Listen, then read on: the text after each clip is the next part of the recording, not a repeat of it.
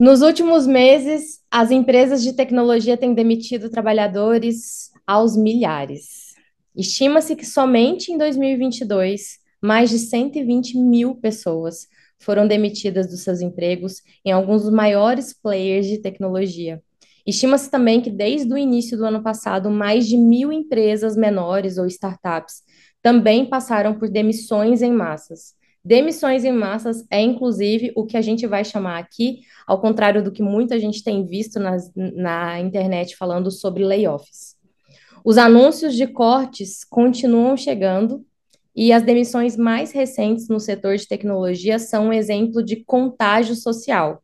Quem fala isso é o Jeffrey Pfeffer, que é um professor de negócios de Stanford, que estuda sobre como e por que, que tantos funcionários estão sendo demitidos ao redor do mundo.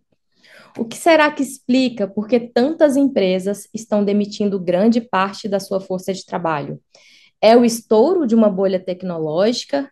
Isso é uma estratégia para reduzir os salários gigantes dos desenvolvedores? Será que é jogada de marketing ou será que começou o cenário apocalíptico das pessoas sendo substituídas por robôs? Ou será que tudo isso é culpa do capitalismo?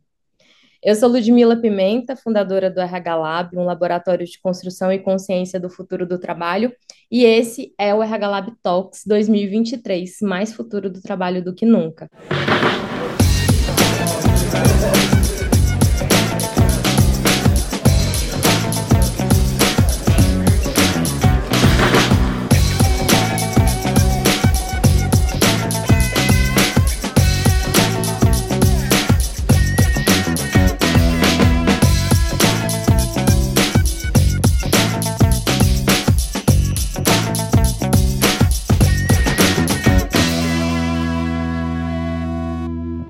Você é uma pessoa que foi afetada por layoffs ou que está fazendo isso na sua empresa, ou que simplesmente precisa entender um pouco melhor do que está por trás desse movimento, fica aqui com a gente, porque eu não estou sozinha.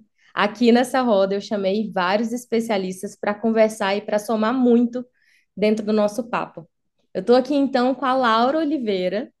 Laura Oliveira é uma polímata e depois eu vou pedir para ela explicar o que é polímata, porque muitas pessoas não sabem é, os seus múltiplos interesses, e eu assegurar que são mesmo, se revelam em sua carreira não linear e atípica. Ela já pesquisou sobre o orçamento participativo da ONU em Genebra, se aventurou como cineasta independente, trabalhou com investimentos em Nova York com recrutamento executivo para uma multinacional britânica.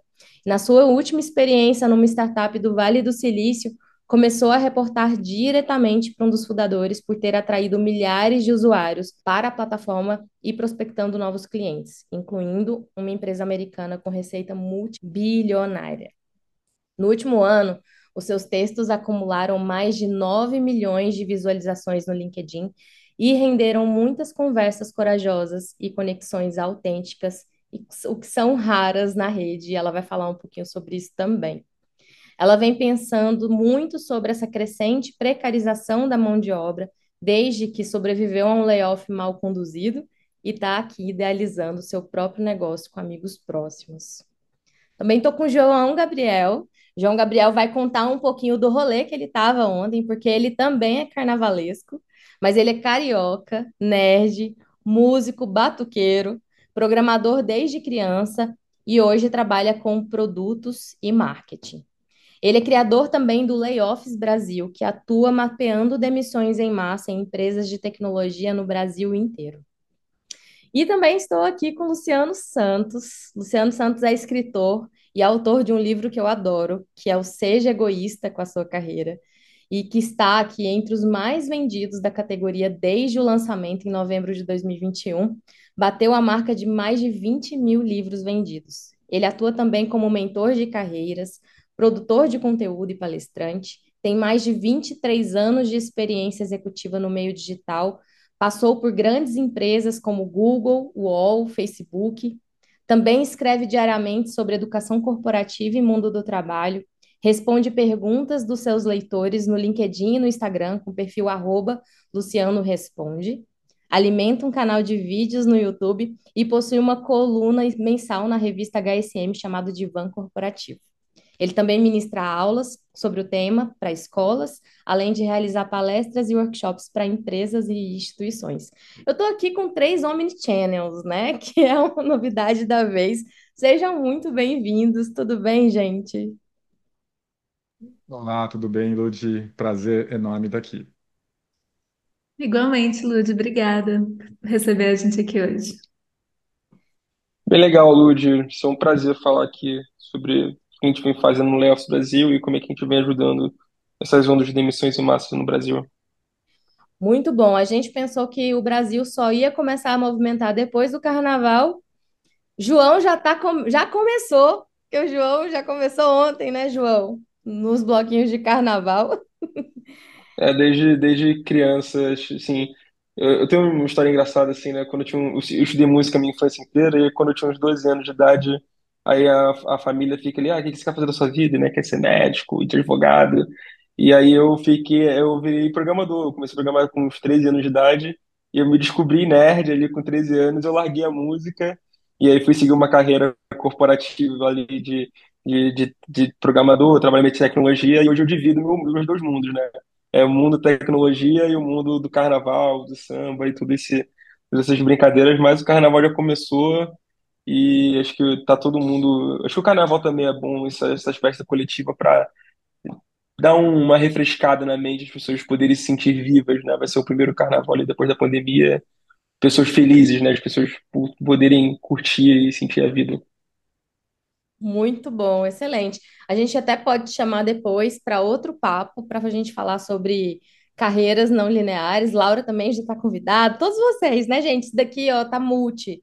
Dá para vários, vários podcasts. A gente estava escrevendo essa semana sobre a não monogamia é, organizacional, ou a poligamia organizacional, que faz todo sentido também, né? Dentro desse conceito de que as pessoas elas não vivem mais só para um trabalho, né? E que elas têm tanto, tantos potenciais, né? E por que focar só em um, né? Mais papos para um outro para um outro dia. Hoje a gente está aqui para falar de pessoas que talvez não estejam aí conseguindo ter um carnaval à sua máxima potência, né? Porque ou infelizmente passaram por, por uma layoff, ou porque estão correndo atrás aí de muito trabalho, né? Porque através, atrás de uma demissão em massa também existe muita gente que está trabalhando para um monte de coisa acontecer ao mesmo tempo, né? Então, a gente está aqui para falar um pouquinho, né, sobre tudo isso que tem acontecido. A gente não traz respostas, mas muito mais discussões, né, do porquê que tudo isso está acontecendo. Então, já para começar, eu queria saber de vocês, por que, né, que as pessoas, as pessoas também querem saber por que que vocês consideram, né, que, que essas demissões em massa estão acontecendo, por que que essa recorrência, né, e o que que vocês acham que são os principais motivadores aí para esse tipo de ação? Vou dar aqui meu pitaco, então, começar. É, eu venho acompanhando o que está acontecendo, né, lá nos Estados Unidos desde o ano passado, porque isso era, era parte do meu trabalho. E, e aí eu vi um, um estudo muito interessante é, numa newsletter, que é uma das newsletters principais da área de tecnologia lá dos Estados Unidos, que se chama The Pragmatic Engineer. E nessa newsletter, nesse artigo especificamente, é, o autor, cujo nome eu não consigo pronunciar, então peço desculpa, ele diz que as demissões em massa elas foram limitadas basicamente a três tipos de empresas na área de tecnologia. É, a primeira são as scale-ups em estágio avançado, né? E essas scale-ups elas são incapazes hoje de levantar a sua próxima rodada de investimento. É, então, elas precisam basicamente demitir para sobreviver, né? É, muitas dessas demissões, elas foram grandes em números percentuais, tipo, ao redor de, sei lá, 30%, mas elas são também menos numerosas do que as outras que a gente está vendo. Aí tem um segundo grupo, que são de startups e também de scale-ups, que estão, na verdade, com prejuízo. E elas estão tentando estender a sua pista de pouso, né, o runway, é, para ver se consegue é, sobreviver também esse ano, porque elas também acham que não vão conseguir levantar mais nada, né, agora em 2023 e às vezes até em 2024.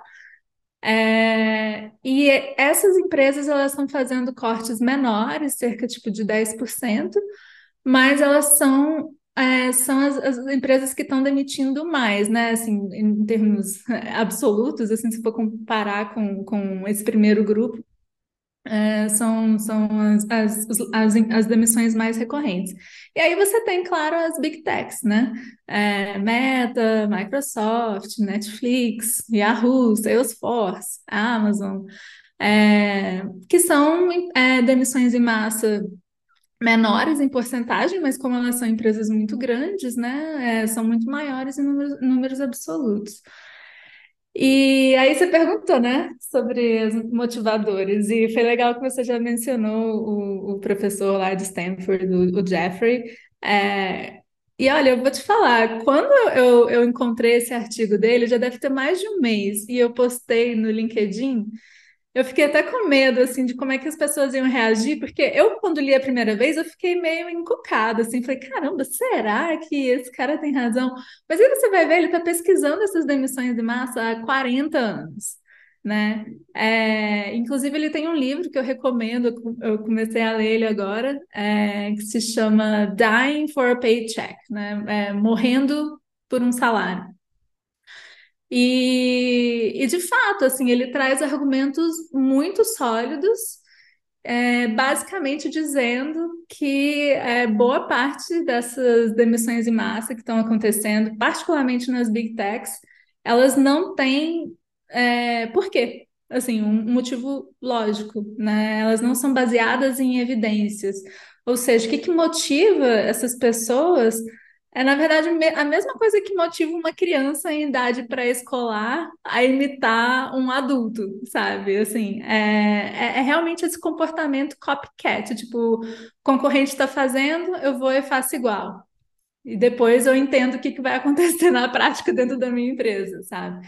Mas o fato é que essas demissões em massa é, muitas vezes não geram essa, esse aumento de produtividade que você costuma ver né, nas, nas, nas, notícias, assim, uma, uma, uma coisa atrelada à outra, na verdade, né, é, as evidências estão aí para mostrar que não, não necessariamente o benefício está tão é, correlacionado assim.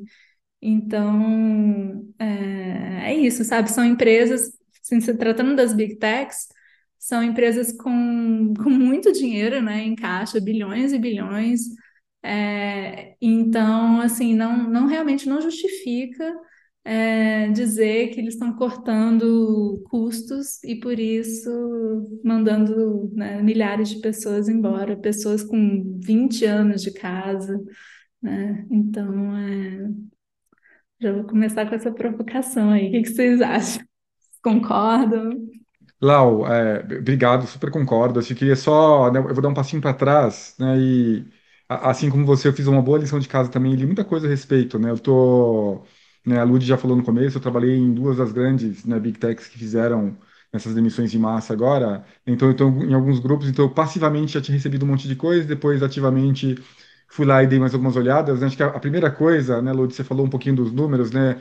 Eu quase toda semana dou uma olhadinha no, num site chamado TrueUp, né, que eles têm um tracker, né, e hoje, né, antes do nosso papo agora eu entrei lá, né, e ó, 2023 a gente já teve 443 layoffs, que eles chamam, né, demissões de massa das empresas de tecnologia, eles são focados em tecnologia, são 131 mil pessoas, né? Dá mais ou menos uma média de 3 mil pessoas por dia. E ano passado a gente teve 1.535 demissões de massa, com um total de 241, ou seja, né, a gente entra em 2023 de maneira assustadora, né? Porque a velocidade, vamos pegar proporcionalmente aqui, né? A gente, tá, a gente passou da metade só, só com dois meses. Né? Tá certo que começou também no final, né, do ano passado, então a gente está tá quente esse ano, vamos ver o que vai acontecer. E quando a gente começa a refletir sobre, sobre as causas, aí é aqui que começa a ficar um pouco mais complicado, porque nem todo mundo concorda, né, por que que isso está acontecendo. A gente pode falar aqui, né, tem pessoas que falam de, ah, medo de uma recessão, né, eu achei uma, uma pesquisa com a profissionais do mercado de tecnologia, 80%, 84% para ser mais exato, acham que a gente vai ter uma recessão em 2023 nos Estados Unidos, né, que influencia não só lá como né, todos os outros lugares também, muito porque as big techs vêm de lá. Né, apesar de a gente estar tá vendo alguma, né, o surgimento de outras em, em, outras localidades como Europa e Ásia. Taxa de juros, né, tá alta, né, o dinheiro era de graça, o dinheiro está tá caro.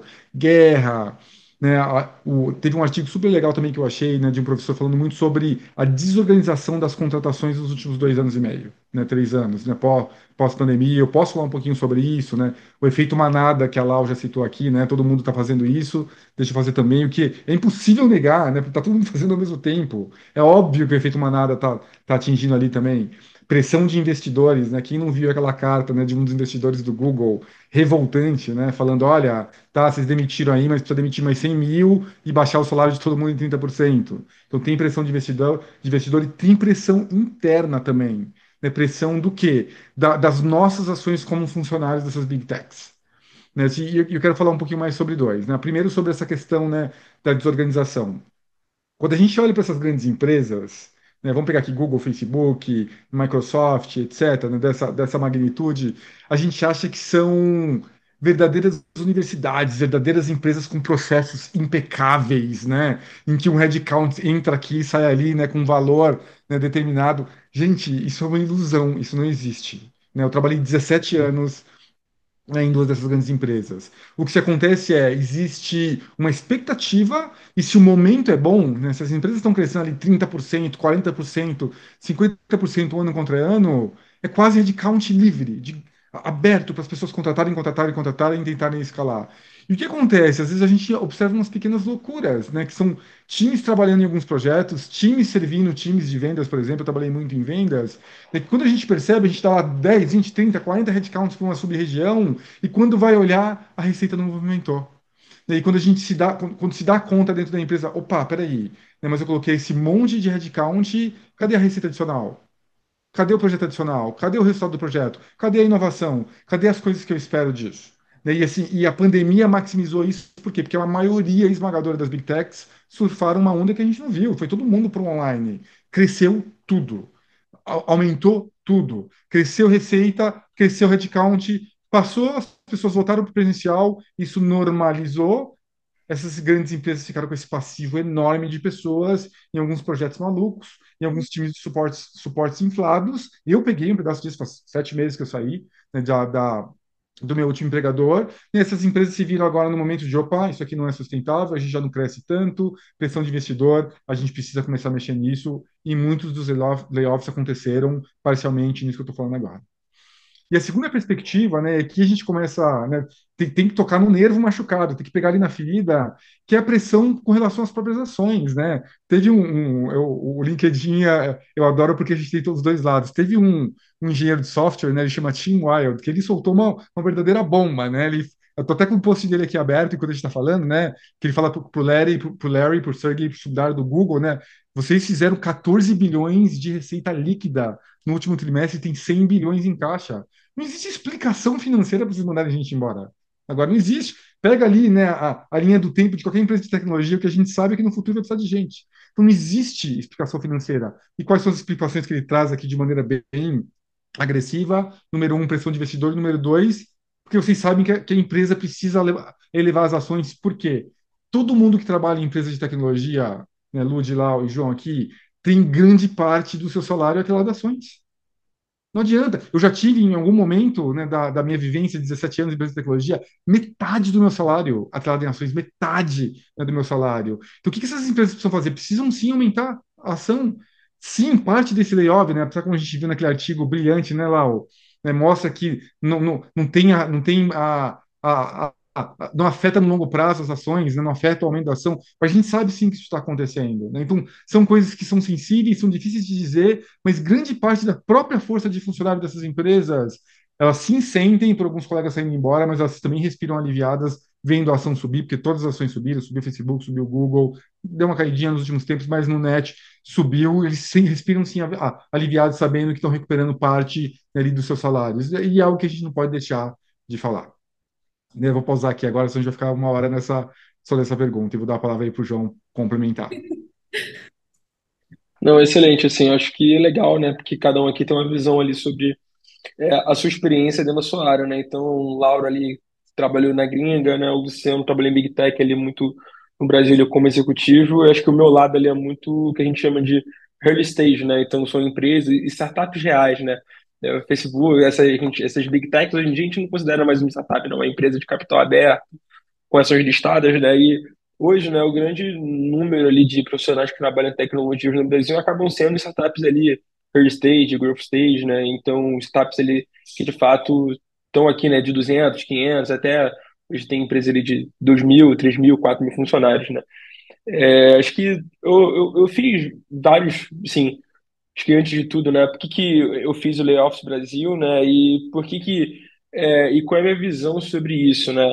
É, por que que, que que, o que que a gente criou lá o Layoffs Brasil, né? Em junho do ano passado, é, eu estava recrutava com, eu tava posição que eu estava recrutando muitos profissionais aqui para a empresa, no trabalho, e aí eu tinha uma necessidade que era, cara, eu via excelentes amigos meus que trabalham, excelentes amigos meus que são excelentes profissionais trabalhando em dezenas de startups que são incríveis e muito bons, e eu falava assim, cara, esse cara tá sendo desligado, não é possível, o que que é isso?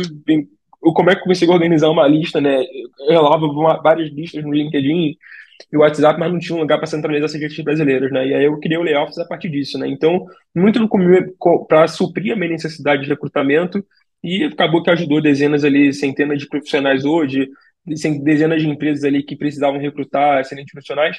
E só que hoje acabou que virou um outro momento, né? Então, é, acho que até novembro do ano passado ali, a gente, muitas empresas usavam essas listas para poder recrutar, né? Só que agora está virando um caos generalizado, né? Porque a, a quantidade de vagas abertas no mercado brasileiro diminuíram consideravelmente, né? É, e isso vem muito ao fato, né? Acho que o grande erro do, assim, a gente pode falar sobre a, é, a, inflação, juros altos, é mais barato você dar dinheiro para o governo do que você tomar risco investir na empresa, mas assim, acho que a maior realidade é que é, o hype que aconteceu durante, né, essa moda que aconteceu durante os últimos anos, né? de principalmente de 2017 para cá, de querer recrutar os melhores profissionais do mercado, né? Então, caramba, se você tem uma startup pequena, você quer tirar um cara do Facebook, você pagava um salário altíssimo pro cara, um pack de ações absurdos. Eu já vi startup pagando vale, vale refeição de 3.500 reais, 5 mil reais. Assim, são coisas insustentáveis ao longo prazo, né? E acho que as empresas do brasileiras, startups, principalmente, ali esqueci no, no principal, né? Que é o que a gente chama de é, product market fit, né? O produto dela, no mercado dela, no preço dela, né? Como, como todas as empresas estavam sentadas sobre um caminhão de dinheiro, o que literalmente é que não sei como eu vou crescer, meu, meu custo de aquisição de cliente está altíssimo, o importante é que eu estou crescendo a qualquer, a qualquer fator, né? Uma hora essa conta vai fechar. E aí eu, eu tenho eu brinco que, é, assim, um termo um pouco técnico, né? Mas é uma brincadeira com os jargões corporativos, né? Quando units econômicos não, quando, quando units econômicos não fecham, o runaway é rei, né? Então, cara, quando o, o, o, o- o- as contas da empresa não estão fechando, né? O que a gente chama de runaway, é o tempo de sobrevida dela, né? Então, cara, se a sua conta não está fechando, o que é mais importante para você nesse momento é quanto tempo de vida você tem, né? Então, é daí que acontece hoje, né, a maioria dos, das demissões em massa em empresas brasileiras, né? É, acho que boa parte ali a gente pode centralizar nessa, nessa síntese, né? Acho que falando de, obviamente, né? Algumas outras surfam a onda, algumas outras, caramba, entra um diretor novo e acaba mudando ali a área inteira. Alguma, eu vi um, um caso ali, né, bem interessante ali, né, de uma empresa de, de educação, uma empresa bem grande, né, que demitiu quase 100 agilistas, né, ou é, dezenas de profissionais de um único cargo, né. É, e eu vejo muito isso como uma, assim, é complicado, né, mas é uma evolução daquela posição, né. Aquela posição hoje não faz mais sentido para o mercado brasileiro, né. É, aquilo faz sentido em 2008, 2010, 2012, né, mas hoje não faz sentido. E o que que você vai fazer com esses profissionais, né? Você tem dezenas de, dezenas de profissionais que essa mesma posição na empresa. Chega uma hora que você precisa cortar, né? Às vezes entra uma nova diretoria, toma uma decisão, né? Então, é, muitos casos ali também é uma evolução do que acontece hoje, né? Então, a gente está evoluindo muitas posições ali no mercado e eu acho que o mercado brasileiro, assim, tá, é, assim, gente, obviamente, layoff é horrível para todo mundo, demissão em massa é horrível para todo mundo, é, mas eu acho que a gente é, tem, a gente precisa amadurecer, né, elevar a barra do Brasil comparada às empresas gringas e eu acho que tá, esse choque, esse choque total vai ser, vai ser o momento que as pessoas vão começar a pensar em produtividade e começar a olhar isso com mais carinho. Muito legal, João, isso que você trouxe, porque em 2017 a gente fez um treinamento de estudo de futuros e junto com profissionais de recursos humanos, e aí de lá saíram muitas tendências que agora que está começando a falar sobre isso. E uma delas foi sobre um termo que nem existe, assim, a gente começou a falar isso na época, que foi a ampliar a nossa, é, a, a, a nossa, é uma amplitude ocupacional, né? Que é a forma como a gente se ocupa hoje para viver, não só no trabalho. E achei muito interessante você falar sobre a questão da evolução em si.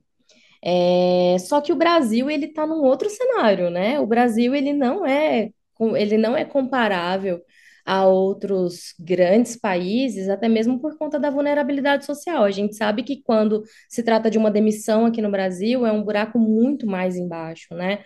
A gente está falando de uma cultura brasileira que há pouco tempo não se tinha falando sobre educação financeira dentro das escolas, que é algo extremamente recente, né? Mas, para além disso, eu considero com bons olhos também essa questão da evolução em si, né? Porque o que antes, dentro de uma estrutura organizacional, a gente precisava de muitos colaboradores para fazer um tipo de trabalho, hoje as coisas elas começaram a se, a, a, a se aprimorar e começou a ficar de fato mais enxuta, né? Seja por conta de uma automação ou não, né? O mais importante é que a gente precisa sim de ampliar a nossa capacidade ocupacional. Só que se tratando de capacidade ocupacional, nem todo mundo que tem o poder nas mãos, que são essas big techs, que são essas grandes empresas, estão pensando sobre isso, porque eu não sei se todos os brasileiros estão pensando nessa capacidade ocupacional que pode simplesmente acabar de um dia para o outro. E eu queria saber o que, que vocês consideram que sejam esses impactos é, positivos ou negativos relacionados às demissões em massa. E será que isso poderia ser evitado de alguma forma? E se tratando aqui do Brasil, será que tudo isso está sendo feito da melhor maneira possível, né? O que está faltando? É, será que está faltando ética? Será que está faltando humanidade? A gente a humanização, a gente está ouvindo aí muitas pessoas sendo demitidas por e-mail, né? Então, será que é, eles estão correndo contra tempo para que parece que não vai ter um dia de amanhã, né? Parece que simplesmente uma coisa premeditada que muitas vezes não é incluso outros colaboradores para serem discutidos sobre possíveis sugestões, né, de melhoria. E, claro, uma situação dessa, de fato, né, a, a conversa fica lá em cima que, que vocês acham? Que tipo de impacto que, e qual que é a, a, posição de vocês com relação a isso? Deixa eu vou começar aqui. É, três, três, três pontos, né? Quando a gente fala, é, muitas emissões em massa, né, acontecem muitas ali que a gente chama de empresas de tecnologia, né? Quando a gente compara, né, a quantidade de empregados em empresas de tecnologia versus o mercado brasileiro, né, é uma porcentagem muito muito pequena, né? É, só que isso me fez lembrar, né, em 2017, 2016, eu trabalhei num projeto e que tinha como foco ali empregabilidade para jovens na indústria 4.0, né? Então a gente vive ali uma nova geração, né, não falando de tecnologia, mas de indústrias em si, e que o Brasil, é, o BID analisou em 2000 e alguns anos atrás, fez alguns estudos no Brasil e analisou que é, o mercado brasileiro de educação, a produtividade da educação brasileira não estava sendo adaptada para o que a gente chama de indústria 4.0, né? Isso, faz, isso poderia impactar diretamente a, o crescimento de indústrias no Brasil que iriam afetar ali de problemas de não vamos ter vagas para atender né, a população brasileira. Né? A, a, gente cresce como, como, como país, mas a gente não, em termos populacional, mas a gente não consegue crescer em número de é, oportunidades em aberto para poder conseguir atender uma demanda de mercado. Né? E isso é um fator muito relacionado ao governo. Né? Então, isso é política pública e que a gente tem que analisar isso como política pública, né? Então, existem alguns órgãos ali governamentais, é, como o BID, por exemplo, que estudam muito isso, né? Muitas vezes acaba sendo muito focado ali em indústria, porque acaba recebendo né, a maior, maior quantidade de profissionais alocados no mercado, mas, do outro lado, é, eu acho que a gente tem que começar a olhar o mercado de tecnologia, políticas públicas para o mercado de tecnologia, né? E não como, cara, acho que a gente já passou do nível de maturidade de falar de ah, monte uma startup e venha para o meu polo digital e vai ter 2% de isenção do ISMS. Gente, não é mais isso. A gente tem que falar sobre. É, para a gente poder conseguir fazer com que. O grande problema hoje do Brasil é, de startup, early stage principalmente ali, é conseguir captar recurso. Então, hoje a gente tem fundos brasileiros para poder dar dinheiro para a empresa? A gente tem. Mas poucos desses fundos brasileiros querem liderar rodadas. Como é que você precisa liderar rodada? Você precisa ir na, na, fora do Brasil e captar dinheiro. Então, os venture capitals também acabam olhando isso, né? Então, um cenário macroeconômico, um ambiente estável de política brasileira, economia brasileira e tudo mais, né? Então, a gente, pra, se a gente quiser, de fato, né, passar por essa onda em termos de tecnologia, conseguir olhar isso como política pública, né? E aí, não no sentido que o governo tem que se meter em tudo, mas, cara, é a realidade, assim, isso está impactando a vida de milhares de profissionais hoje. Então, assim, milhares de pessoas estão sendo impactadas por isso, né? É, e do outro lado, né, isso, me, isso me faz lembrar, né, assim, em termos de, de oscilações, né, quando aconteceu a crise do, do pré-sal, né, eu lembro que eu tinha uns sete anos de idade e no Rio de Janeiro, né, sou um carioca, o Rio de Janeiro passou ali, é, quando teve o boom do pré-sal no Brasil, cara, todo lugar que você passava era assim, faça curso técnico de petróleo e gás, faça curso técnico de soldador, era vagas assim que você pode ganhar 15 mil reais só com ensino médio, vire um soldador de estaleiro. Isso virou. E, e, e, e o que aconteceu literalmente hoje em dia, né? Como a gente não tem uma política pública incentivada e conseguir fazer um crescimento sustentável sobre a economia do petróleo, né, óleo e gás, cara, virou um caos hoje em dia. Então a gente tem dezenas, centenas de milhares de profissionais hoje que gastaram muita grande capacitação que tentaram surfar aquela onda e estão desempregados. Estão aí né, em subempregos, é, em posições não, não legais, né? Então, a gente está podendo viver, a gente, provavelmente a gente está vivendo a mesma coisa de tecnologia, né, hoje no Brasil, né? E aí eu falo bem com muito que, cara, errar uma vez é humano, duas vezes ok, terceira vez é opção, né? Então, assim, a gente não pode errar de novo, né? A gente já errou na indústria, a gente já errou no operação e vai errar agora de novo em tecnologia. É, e eu acho que é um, um, grande problema é não olhar as coisas como um olhar político sobre isso. E até, lá, você me permite aqui, né, né, fazer intervenção, porque a, pipocou aqui, João, na sua fala, né? É, não é a primeira vez que isso acontece em tecnologia, tá, João? Eu tenho 45 anos, né, e eu trabalho já a, a, nos últimos 25 em empresas de tecnologia, né? E a gente teve o boom das empresas.com também na, na, nos anos 2000, né? Não sei se vocês lembram, né? Mas eu trabalhava no UOL nessa época. Eu estava trabalhando para o UOL, né? E de um dia para o outro, né? Foi até uma coisa um pouco mais amadora, porque acabou vazando, né? Um estagiário viu a lista, vazou, aí virou um, um terror, mas de um dia para o outro né, a empresa literalmente demitiu 60% de toda a sua força. Né? Foi muito pior do que a gente está vendo hoje, não foi só né, o UOL na época, né, todo mundo fez isso, né? Você teve, você teve pipocou um monte de provedores, que não, não sei se vocês lembram do Super 11, né, que contratava as pessoas a peso de ouro, né, tirava do UOL, tirava do Yahoo, tirava de outros lugares, né, e de um dia para o outro né, teve um crash, aquilo, o modelo não se sustentava de acesso gratuito, né, isso é pré a banda larga que a gente tem hoje, os acessos ainda eles eram feitos de maneira híbrida por telefone. Né? E o modelo não se sustentou, teve uma quebra, né? E metade das pessoas foram mandadas embora, algumas empresas fecharam. Então a gente já viu isso acontecer, não foi só no Brasil, né? isso aconteceu no mundo todo, foi pior né? a, a, aqui do Brasil, porque chegou depois né? toda a onda. Né? E aquilo foi um ajuste. E a maneira como eu olho para isso agora é: a gente está passando por um novo ajuste. Né? A gente está passando por um novo ajuste agora. Né? A gente vem aí da, de, de um pós-pandemia, a gente teve todo aquele furor de contratação, de receita para as empresas de tecnologia, e a gente vai ter um ajuste. Por que um ajuste? Todo mundo sabe que tecnologia é o futuro. Não, não, não tem para onde correr né, novas tecnologias, está todo mundo agora falando né, do tal do chat GPT, né, que a já anda escrevendo sobre isso um pouco também né, nas redes sociais, que é um novo tipo de tecnologia. A gente sabe, a gente vai ter esse ajuste, vai voltar aos trilhos, né, e o mercado de tecnologia vai voltar a continuar crescendo, porque é, é assim que o mundo caminha, é assim que o mundo vai evoluir, seja inteligência artificial, seja metaverso, seja alguma outra coisa. Então a gente está passando por um ajuste agora. Mas o ponto que você trouxe da pergunta que eu gostei muito, Lud, é podia ser diferente, né? Podia ser de, de, uma maneira um pouco mais ética, né? Aqui eu queria falar, é, isso não é algo novo. Né? Essas demissões em massa não, não, não é nenhuma novidade para as outras indústrias né, para varejo, para turismo, para indústria. Não é nenhuma novidade, isso acontece há um tempão. Né? Eu lembro do meu pai, meu pai foi operário né, por, por muitos anos, ele veio do Nordeste para cá para São Paulo. Eu lembro do meu pai falando: não, mandaram 100 peões embora hoje lá, mandaram 50 peões embora, mandaram não sei o quê né, da parte administrativa. Então isso sempre aconteceu. A questão é que não aconteceu com essa parcela ou, ou, essa bolha de pessoas que trabalham no mundo de tecnologia, isso é muito novidade, isso nunca aconteceu. Né? Eu, eu, nesses meus 17 anos de, de Google né, e de Facebook, Lud, eu te falo que a sensação de trabalhar numa empresa de tecnologia há 3, 4, 5 anos atrás era de quase onipotência, né? Era uma coisa, é impossível alguma coisa acontecer aqui.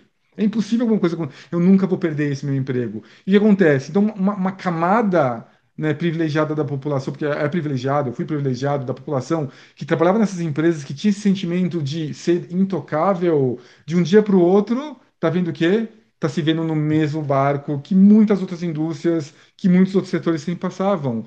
Só que aquele sentimento de só crescer, de fartura, de vagas infinitas, de salários majestosos, caiu por terra.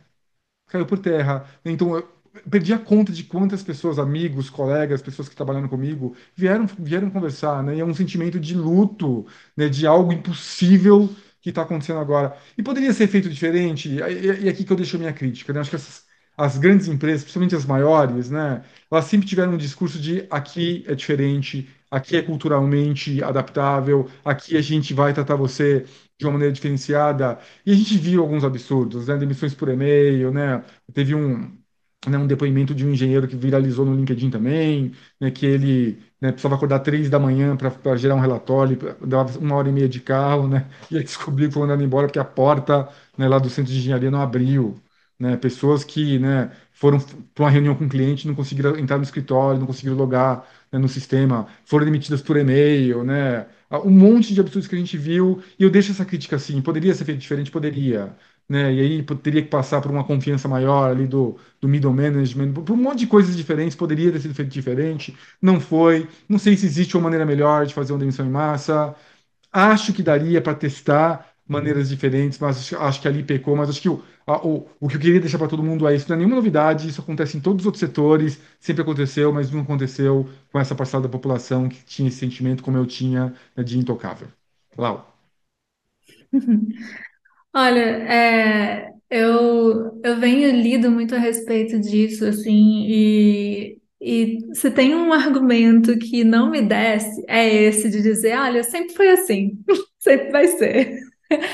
Não me desce, por quê? Porque, tá, não é porque sempre foi assim que precisa ser e que deve ser, né? É, eu acho que a gente tem que entender algumas coisas. Primeiro, é, existe um papel muito fundamental é, nesse processo todo, que é o de fundos é, mútuos, né, fundos de investimento.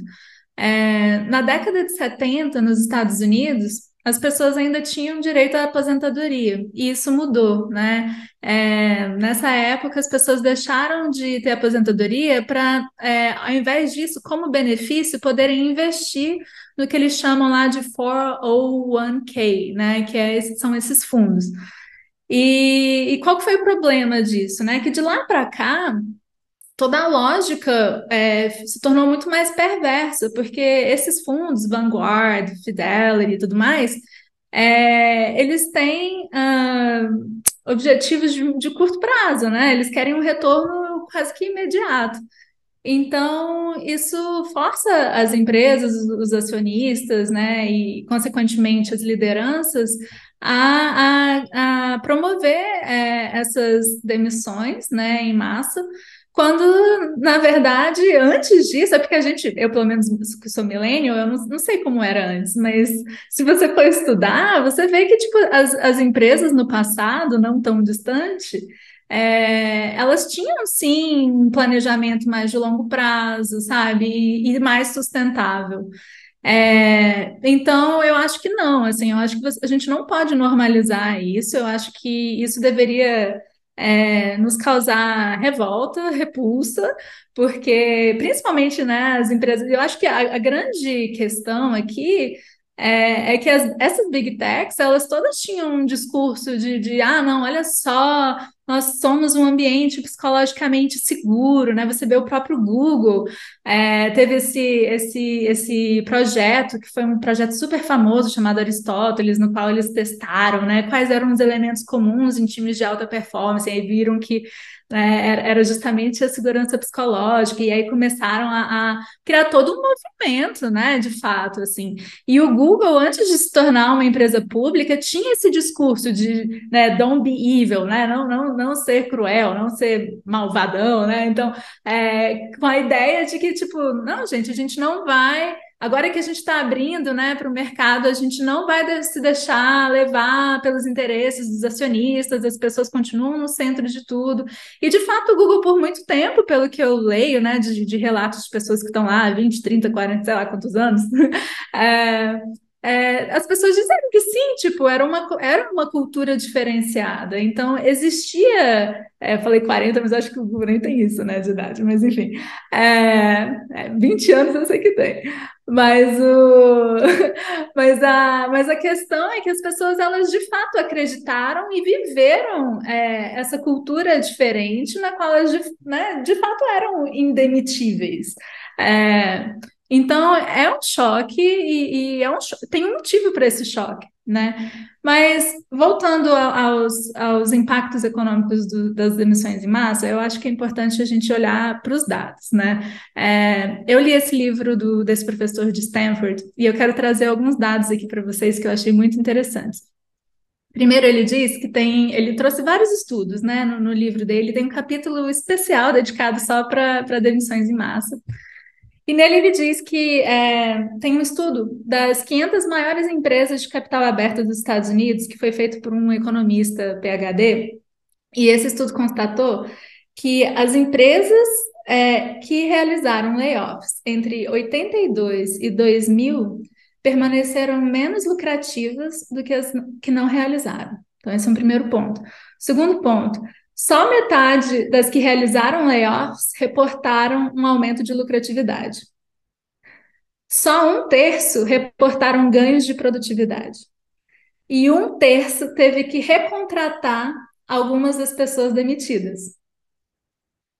É, e além disso, a gente tem que pensar também né, no, nos, nos, impactos é, intangíveis, mas que não deixam de ser também econômicos. Por exemplo, as pessoas que sobrevivem aos layoffs, elas ficam mais estressadas, elas ficam sobrecarregadas, elas ficam doentes. Consequentemente, você tem uma taxa de absenteísmo muito maior, em alguns casos ela duplica, né? O que, obviamente, também gera um custo para a empresa. É, você tem casos não raros de violência, ou seja, pessoas que, ao serem demitidas, é, resolvem partir para cima de quem quer que seja que tenha demitido. É, você tem diminuição no engajamento das pessoas que ficaram, porque você erode a confiança que elas tinham na liderança. Né? É, você perde a memória né, e o conhecimento institucionais quando você demite né, pessoas ali cruciais. É, e você tem outros custos também, tipo processos trabalhistas, essas recontratações que muitas vezes você tem que voltar atrás, né? Ir lá pegar a pessoa, trazê-la de volta. Tem gente que vai tentar te sabotar, porque não vai ficar, é, não vai levar para o lado bom. É, sem contar todos os custos de demissão mesmo, né? Que aqui no Brasil, no CLT, você tem que pagar 13 terceiro proporcional, férias adquiridas tudo mais. É, então, assim, a, a, insegurança econômica é, que esse, essas demissões em massa geram, elas repercutem na saúde física e mental das pessoas, e não só das pessoas é, que foram demitidas, mas todas da empresa. Né? Principalmente também na, nas, nas pessoas em cargos de gerência que têm que comunicar essas demissões, elas são as, uma das que mais sofrem também. Para você ter uma ideia, é, as demissões em massa, e eu acho isso um dado muito assustador, é, elas podem aumentar a chance de suicídio em duas vezes ou mais. É, se você tem 40 anos, ela uma demissão em massa, quando você é demitido, você diminui a sua expectativa de vida em um ano e meio. É, você tem 22% mais chance de ter um infarto. Se você passa por quatro demissões, é, essa, esse percentual aumenta para 63%. E vou parar por aqui, mas assim. É, Tomara que, que, não tenha hipocondríacos ouvindo o nosso programa. Mas assim, é, acho que a, a questão que fica para mim é assim, será que tudo deve ser permitido em nome de um suposto maior lucro para os shareholders? Isso sem falar que a gente está. Isso depois de uma pandemia, né? Onde está todo mundo vulnerável e nunca falou tanto é, sobre as marcas organizacionais, né? E essa congruência que precisa ter entre a fala de dentro com a fala de fora, né? Daquilo que é expresso, daquilo que é exposto, né? E, e aí eu acho que eu trago um outro ponto aqui que eu queria saber de vocês é como ser mais ético e mais responsável com essas demissões e, se possível, né, fazer com que elas não aconteçam, de que forma que a gente pode fazer isso. E se vocês acham que uh, existe alguma forma das pessoas elas conseguirem se preparar, né? Elas se anteciparem para algo que vai acontecer. O que, que vocês acham que os colaboradores podem é, ficar mais atentos? Que tipo de informações os colaboradores podem procurar para entender sinais de possíveis catástrofes futuras. Hora do mexão, Luciano? Quer? Não, tava só, ah, só uma brincadeira. Pode falar, João, vai lá. É uma brincadeira, mas eu já, já entro, já já falo.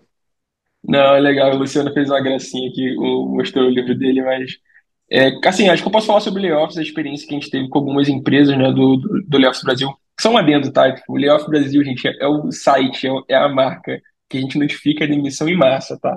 O pessoal fica, ah, mas layoff, é é demissão, gente, desculpa, assim, eu, eu, eu comprei o domínio e eu, eu, fiz o site em 20 minutos, assim, tipo, comprei o domínio, botei no Notion e deu vira assim, ponto. Aí eu tenho que ficar justificando para as pessoas. É, se assim, não ficou claro, que fique claro agora, gente. Que fique claro é para todo mundo. É, lá, entendeu? É lá. É, assim, tem uma parada engraçada, assim, tem algo legal, né? Que algumas empresas têm uma política bem interessante ali. Às vezes um, o RH, o founder, ele entra em contato com a gente, tipo, duas semanas antes, porque ela de fato está preocupado com a recolocação com as pessoas no mercado, né?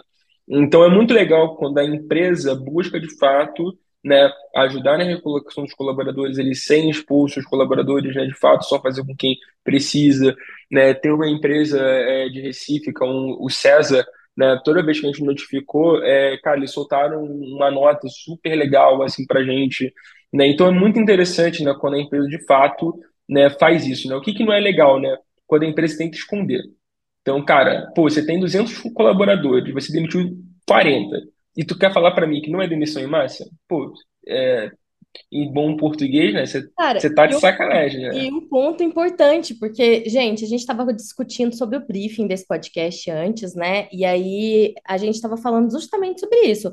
É que isso é, são dados de empresas que a gente sabe que, que foi lançado. E eu, na minha santa ingenuidade, eu falei assim, gente, mas é possível isso em pleno 2023, onde todo mundo está falando sobre isso, e eu acho que até essa é, os, os top trendings da vida por aí é justamente por conta disso, porque as pessoas estão falando. Será que tem, né? E aí o João falou assim, claro que tem, tem gente que tá, tem empresa que está assinando para as pessoas não falarem.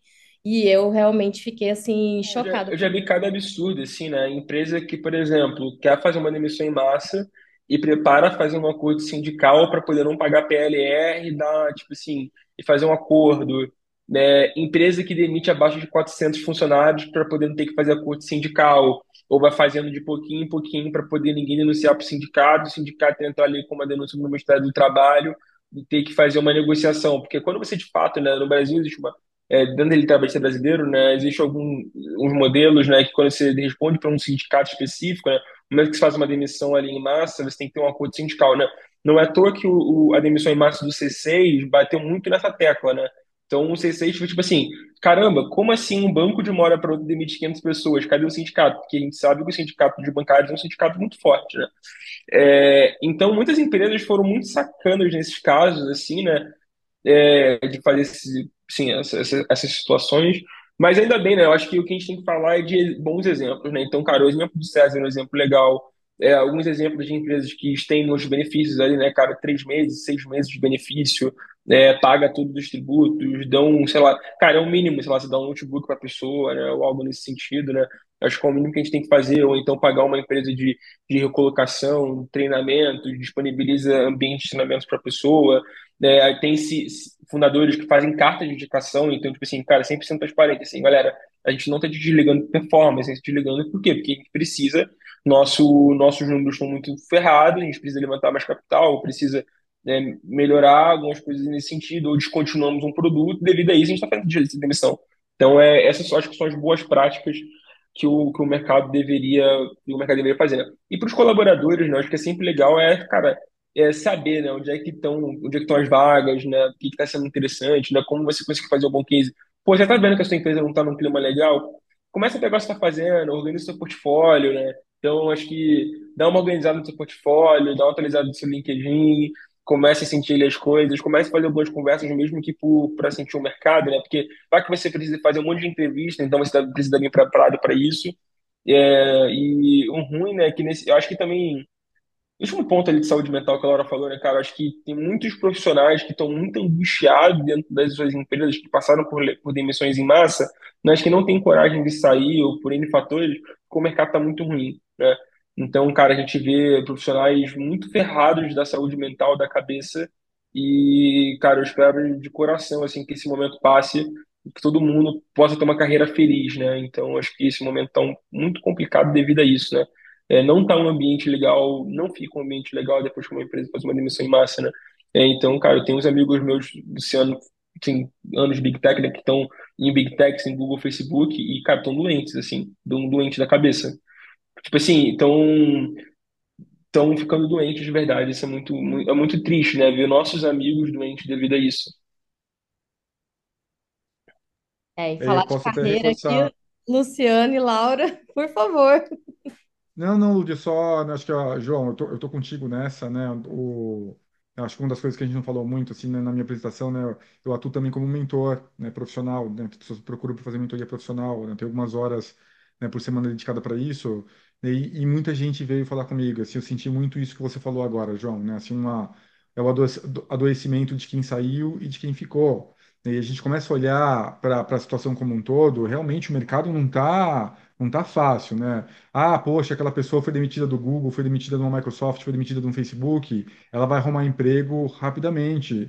Não, essa não é a realidade, gente. Em uma dessas grandes empresas, num dos grupos que eu participo, né, foi feito uma enquete para essas pessoas que sofreram layoff e, e quando foi feita, acho que um mês e meio, dois depois, só 40, 50% das pessoas tinham se recolocado. né? A gente está falando de um perfil de pessoas a, que há um ano e meio, dois, três anos atrás, se pingasse no mercado, né, se recolocava em uma semana se quisesse, né, que sofre, que recebia e-mail de recrutador, mensagem de recrutador no LinkedIn, né, algu- múltiplas por semana, né, duas, três, quatro por semana. Eu lembro que eu tive uma época de Google e Facebook que eu abria meu LinkedIn era só contato de recrutador tentando contratar, pedindo referência, pedindo pessoas, perguntando até os absurdos de perguntar sobre pessoas do, do time, né, que trabalhavam no time imediato que, que reportava para mim, né? Essa era essa era a necessidade imediata que se tinha. Então mudou, né? E essa mudança adoece sim as pessoas. O medo de não ser recontratado, o medo de ser mandado embora, o medo do próximo layoff. Né? O próprio Facebook já saiu na imprensa, né? Um potencial segundo, segunda demissão em massa, né? Um, um potencial achatamento, que é uma reestruturação, que pode acarretar também em demissão de pessoas. Isso gera, sim, né? um, um peso psicológico enorme para quem sai, para quem fica, para quem está no meio disso, para quem é líder, né? Como disse a Lau também, né? Então, sim, a gente está num momento muito delicado, né? A gente tem que tomar muito cuidado e as empresas, mais do que nunca, precisam sim investir em recursos, não só para quem está saindo, como o João falou, mas para quem está ficando também. Pelo que eu escutei, isso está acontecendo.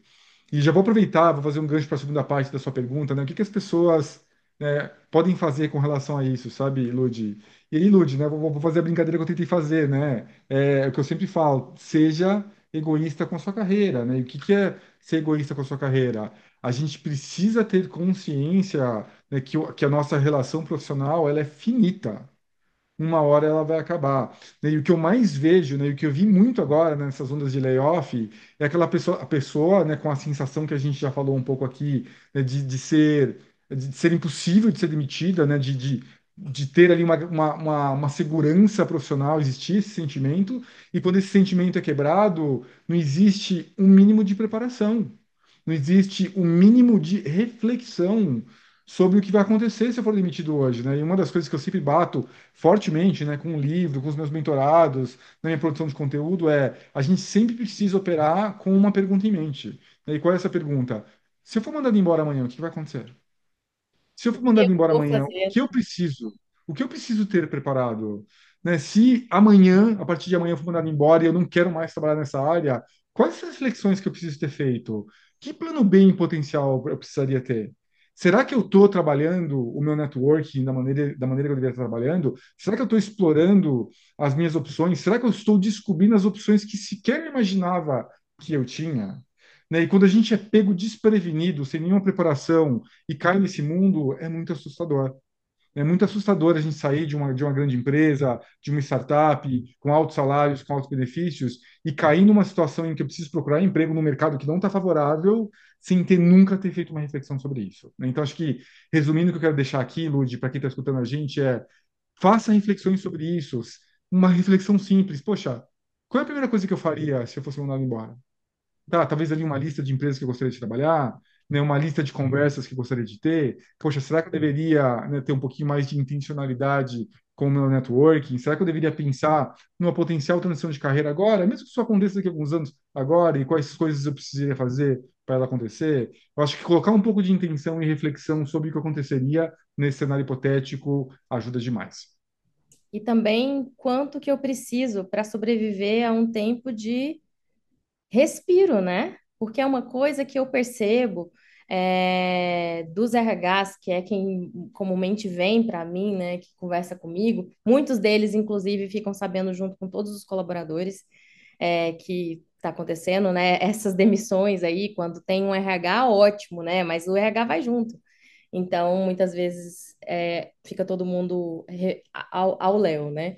Mas o que eu tenho percebido é uma falta de despreparo de- financeiro mesmo, sabe? De, de prestar atenção e falar assim, peraí, quanto tempo eu preciso se eu for demitido ou se eu quiser, né? Se alguma coisa acontecer, e aí entra a precarização, né, Laura, que a gente estava discutindo tanto, a precarização da mão de obra com esses profissionais de tecnologia, muitas vezes eles são autônomos, né? São contratados PJ, eles não são contratados CLT. Ótimo quando é CLT, essas big techs, tudo bem, né? Mas ainda existe um percentual muito alto de, de pessoas que pagam por PJ e muitas vezes é um dinheiro que a gente é que, como autônomo, precisa fazer toda essa gestão, né? E muitos não fazem. Então, além de tudo isso, é pego completamente desprevenido, né? Financeiramente. E você, Laura, o que que você sugere, além de ler todos os posts que ela faz, gente, são cada um mais incrível do que o outro? Acho que é assim, sigam essa mulher, porque é sensacional. O que que você indica aí para as pessoas que ou estão passando por isso, ou como abrir os olhos? Olha, primeiro eu acho que a gente precisa é, repensar as nossas relações no trabalho, né? É, eu ando, confesso, ando assim num momento que é quase uma crise existencial, sabe? Eu ando me sentindo romântica demais. É, mas ao mesmo tempo eu também tento não me culpar, porque é, essa, essa, essa ideia, né, de tipo, ah, ame o que você faz, você nunca mais vai trabalhar na sua vida. Isso é uma coisa que, né, ficaram, é, eles ficaram é, inoculando, né, a gente por muito tempo. Então, é muito difícil você se desconstruir nesse processo. E, e eu vou falar para vocês, assim, é, eu fiquei com um sentimento de culpa, sabe, de ter sobrevivido a um layoff quando ele aconteceu numa empresa que eu trabalhei. E, e é um sentimento muito real, é, é um sentimento de luto, sabe? De você do dia para a noite perceber que aquela ideia, né, que pintaram para você da empresa e tudo mais, nada daquilo era verdade, era um discursinho fajuto, né? É, e, mas ao mesmo tempo, eu também fico pensando, poxa, mas será que é justo, né, é, a gente, a gente lidar com as consequências dos, dos riscos extremos que executivos é, assumem, né, para ter lucros maiores? Eu acho que, que é, o, governo, né, tinha que, que, de alguma forma, conseguir proteger, né, as pessoas do lado fraco. É, porque, no fim das contas, querendo ou não, são horas e horas que você está ali, né, do seu tempo, que é a coisa mais preciosa que você tem, você está ali dando para uma empresa e você não está tendo o mínimo de garantia do, do seu bem-estar, da sua saúde mental, né? É, eu acho meio difícil, sabe, a gente separar completamente as coisas, de se divorciar emocionalmente, assim, do trabalho. É, eu detestaria trabalhar para uma empresa e ser aquela coisa bem só, tipo, preto e branco, sabe? Tipo, ah, tô aqui, essa aqui é a minha entrega, pronto, sabe? Não conheço ninguém, não me conecto com ninguém, não confio em ninguém. Eu não consigo viver assim, eu acho horrível. É, a gente está caminhando para é, a normalização disso, sabe? Eu, enfim, então eu me sinto meio que em crise, sabe? Porque ao mesmo tempo eu vejo que a saída momentânea me parece ser essa, né? Para muitas pessoas, inclusive, é a única saída, porque ou isso você pira, né? Você fica, enfim, deprimido, ansioso ao extremo. É, Mas eu acho que é isso, acho que a gente tem que começar a, a pensar, né? Que na verdade, se a gente for olhar para os dados, não, não tem que existir esse trade-off, sabe? Tipo, as empresas que cuidam das pessoas, né? Que, que cuidam do bem-estar delas, que tentam é, promover um ambiente de trabalho saudável, sustentável, elas são mais lucrativas, então não faz sentido você ficar mantendo as pessoas é, ali na empresa no- no- por, por puro medo, né? Porque eu, eu vejo isso hoje, eu vejo que a maioria das pessoas hoje, ela não está, as pessoas não estão sendo mais cri- tão criativas como elas poderiam ser, né? Não estão mais tão engajadas, com razão. É, e você tem uma gestão que é uma gestão por medo. As pessoas estão sendo é, gerenciadas é, por pessoas que se alimentam desse medo, sabe? Por muitas vezes, né? Óbvio que não dá para generalizar, mas eu vejo pessoas, e eu, eu acho difícil você varar- virar para uma pessoa e dizer, olha, mantenha sempre um plano B, C, é o que eu dizia também. Mas ao mesmo tempo, cara, mas essa pessoa já está tão esgotada mentalmente, sabe? Tão sobrecarregada, porque quando você, né, passa por uma demissão em massa e sobrevive, o trabalho ele não vai diminuir, né? Ele não vai embora com as pessoas que foram demitidas. Então, as pessoas estão super sobrecarregadas, como é que ela vai ter cabeça para fazer networking, sabe? É, então, assim, é, eu acho muito complicado, muito delicado isso, porque é só mais uma pressão que essas pessoas vão ter agora, né? É, então, eu acho que, na verdade, quem devia assumir essa, essa conta são as empresas. As empresas que deveriam falar, não, então, peraí, vamos começar a medir a saúde e o bem-estar das pessoas, vamos começar a se importar com isso, porque isso vai me dar lucro também, né? É, reconhecer que esse trade-off não existe, sabe? Eu acho que é, diminuir a empresa torna ela menor, não melhor necessariamente, né? Então, a gente precisa bater muito nessa tecla, porque eu acho que esse discurso de ah, vamos ser agora uma empresa mais lean e tudo mais, como se essa fosse a solução para tudo, não é. Muitas dessas empresas têm problemas de receita e não de custo, né? Então, enfim, é isso. Muito bom, gente. Eu acho que a gente poderia ficar aqui mais uma hora e meia discutindo sobre isso, mas a gente precisa caminhar para o final. E eu queria trazer um último ponto aqui, é, que é uma coisa que a gente sempre traz aqui no, no, no nosso podcast, que é futuro, né? O que que vocês imaginam desse futuro, né, que a gente tem falado do futuro do trabalho, e aí aqui considerando as demissões em massa, é, o mercado brasileiro, né? O que que vocês imaginam aí? Nada de bolinha de cristal, mas mais para a gente olhar daqui uns seis meses e falar assim, nossa, a gente estava certo, ou que bom que estávamos errado, né? É, o que que vocês imaginam aí para o futuro? para falar para a nossa galera que está ouvindo a gente. Puxar o microfone aqui que eu sou que estou mais apertado com o tempo, né, Ludi? É, você sabe. E Lau, é, eu não discordo de você, né? Eu sei que botar a responsabilidade, né? Até tá, vou puxar um lanchinho, Ludi, do, do ponto do ponto anterior. É, eu sei que puxa, botar responsabilidade em, em quem já está sobrecarregado, como a gente está vendo as pessoas hoje, parece demais, mas é ao mesmo tempo nenhuma empresa está vindo para o socorro, sabe? Então assim, é, eu fico naquela naquele dilema também de qual é, a- qual é a solução mais viável, por mais pesado que ela seja. É, né, acho que é, num bar a gente conversa um pouco mais sobre, sobre isso depois. E falando um pouquinho sobre perspectiva, né, Lud, para fechar aqui a minha fala, né, eu falo que, é, assim como a Lau, né, a gente até participou de um evento outro dia, é, eu fico oscilando num pessimismo e num otimismo, né? Eu acho que no pessimismo, né, com, com tudo que está acontecendo agora, né, assim, quando a gente olha de uma perspectiva maior, global, macro, né?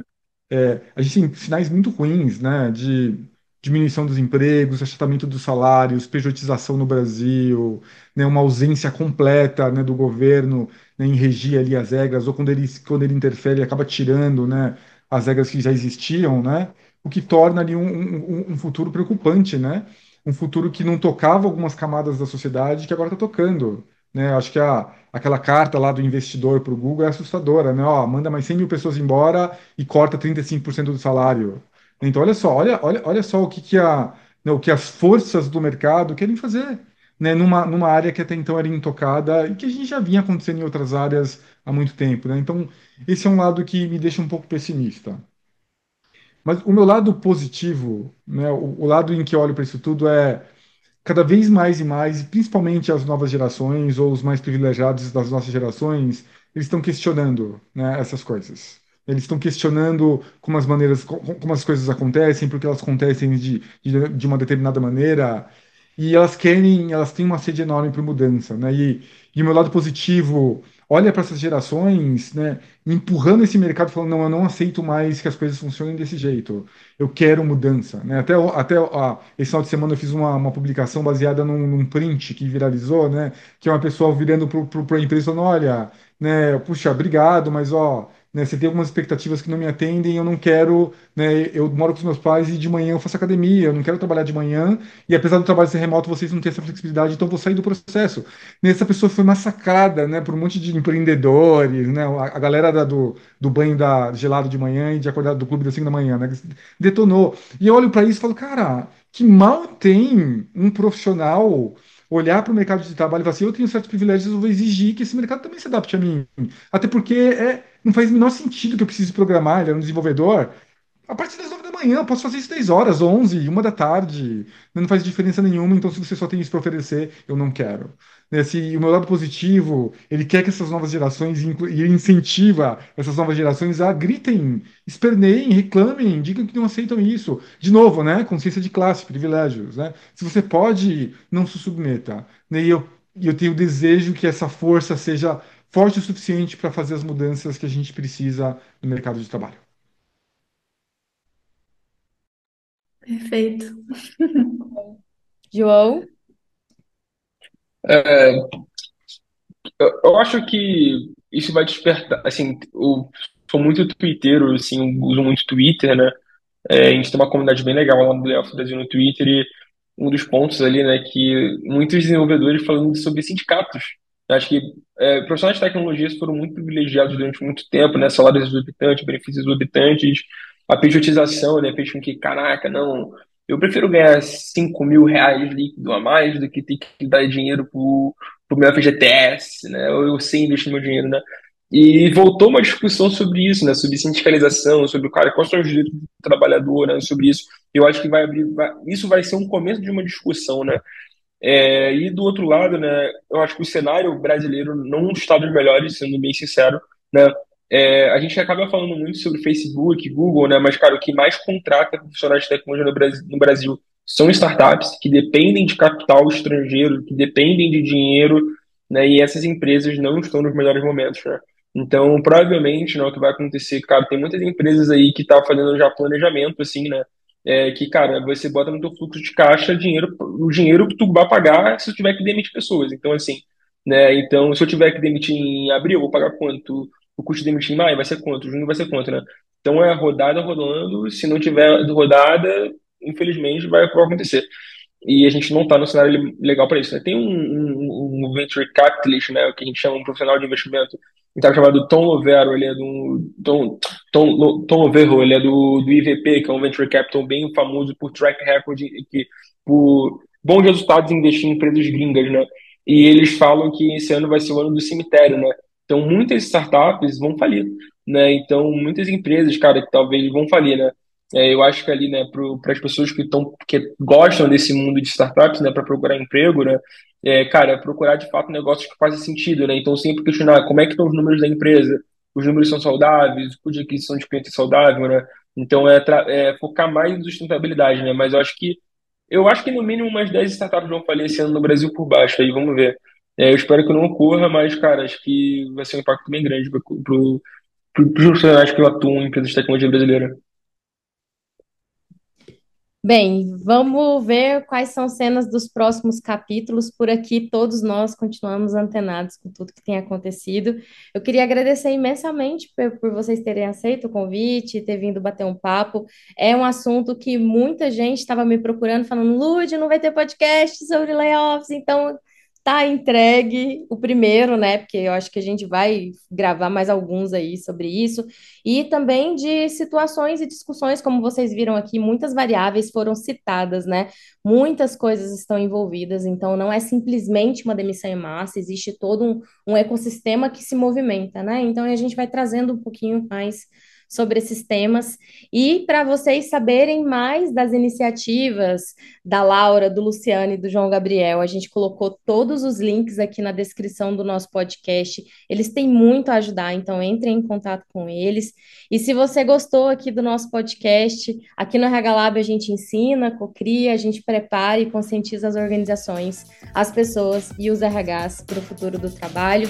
Então segue a gente nas redes sociais, indique esse podcast para seus amigos mais fora da curva que você conhece, vem junto com a gente. Lembrando que o podcast ele tá nas principais plataformas de streaming e se você tem uma pauta, você também pode enviar por e-mail para podcast@rhlab.com.br. Um beijo e até o próximo episódio do RH Talk 2023.